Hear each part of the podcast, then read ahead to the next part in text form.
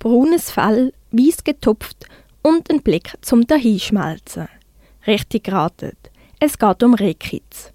Vom 1. April bis zum 31. Juli ist im Kanton Zürich die Brut- und Setzzeit für Wildtiere allgemein und somit auch für Rehe.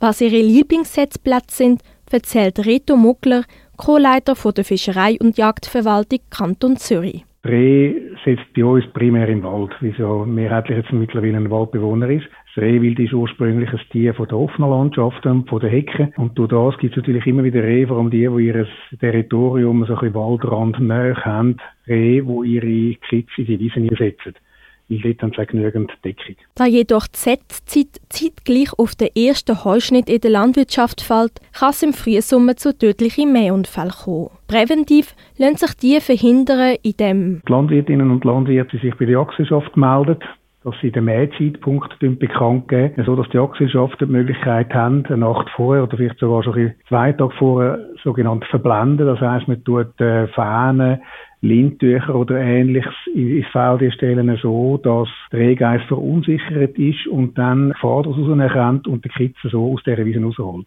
Eine weitere Möglichkeit ist äh, das chemische Verblenden. Das macht man mit irgendwelchen Geruchsstoffen.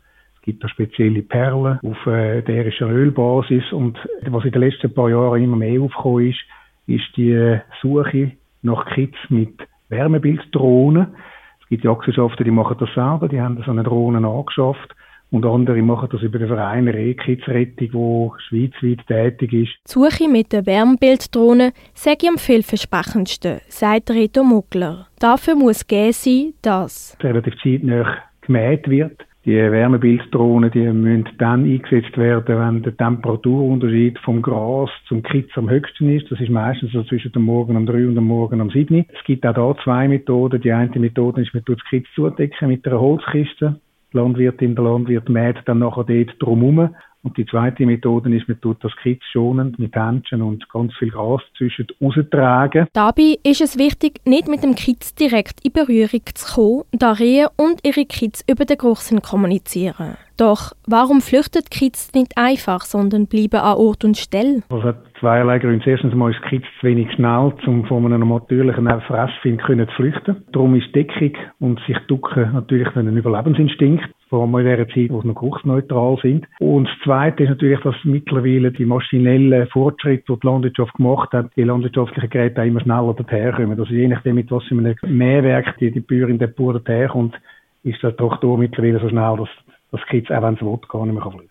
Die Suche und Rettung von Rehkitzen erfolgt in der Zusammenarbeit von Jägerinnen und Landwirtinnen und ist kostenlos. Laut Reto Muggler wird von dem Angebot oft Gebrauch gemacht und wenn nicht, dann ist vielleicht eben auch ein bisschen mangelhafte Kommunikation innerhalb von der Jagdgesellschaft. Ich meine, die Landwirtinnen und Landwirte sind mittlerweile genügend informiert worden, auch vom Bauernverband, dass es die Möglichkeit gibt. Eine weitere Möglichkeit ist, dass man gar nicht daran denkt, dass es in dem Feld, wo es zu mähen ist, überhaupt könnte Drehkitz sein und man es darum nicht macht. Sollte es zu einem Mähunfall kommen, müsste der von Einzelfall zu Einzelfall beurteilt werden und somit auch, ob die Landwirtin mit Repressalien zu rechnen hat. Im Kanton Zürich gibt es keine Statistik über die genaue Zahl von geretteten Kitzen. Trifft man auf eins, gilt es grundsätzlich? Ja, nicht anlangen. Am besten gerade hinter sie weglaufen, nicht stören, nicht rufen, nicht fotografieren. Wie gesagt, ganz sicher nicht in die Hände nehmen und das Kitz einfach in Ruhe lassen.